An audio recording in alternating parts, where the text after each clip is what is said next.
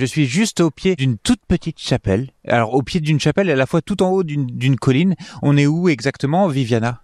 Nous sommes au-dessus de la motte féodale, un éperon rocheux qui a servi pour euh, bâtir euh, l'ancien château de la Roche d'Arien qui a complètement disparu.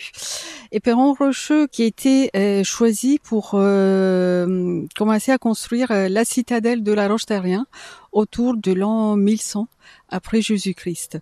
Et euh, à cette époque-là, un certain Derrien, comte de Penthièvre, qui a décidé de construire ici son, son château.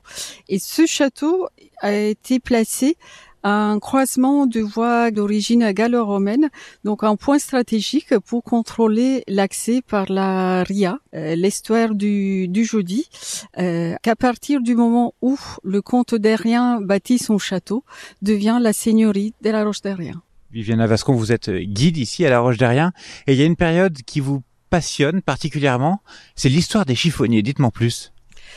Euh, les chiffonniers étaient des hommes qui habitaient la basse ville à une époque où euh, la ville était partagée en euh, ville haute et ville basse et les chiffonniers étaient tout en bas de l'échelle sociale.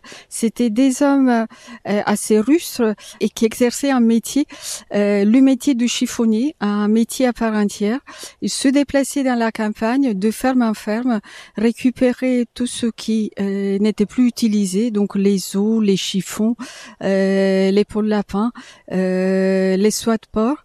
Et toute cette matière a été euh, ramenée à la roche d'Arien trié et revendu parce que c'était de la matière première euh, précieuse qui servait ensuite à produire, euh, par exemple avec le chiffon, à cette époque-là, on produisait le papier. Il y avait de nombreuses papeteries qui avaient besoin du, du chiffon. C'était une matière tellement précieuse euh, qui amenait même à, à, faire de la contrebande. Et euh, les chiffonniers donc avaient ce rôle économique et social euh, très important. En se déplaçant dans la campagne, euh, ils étaient aussi au courant des, des nouvelles. Donc, euh, quand ils arrivaient dans les fermes, ils amenaient un petit peu la gazette euh, locale. Qu'est-ce qui reste aujourd'hui de ce passé chiffonnier?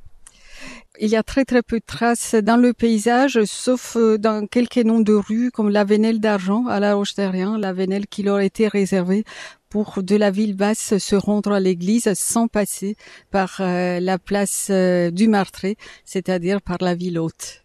Merci beaucoup Viviana. Merci à vous.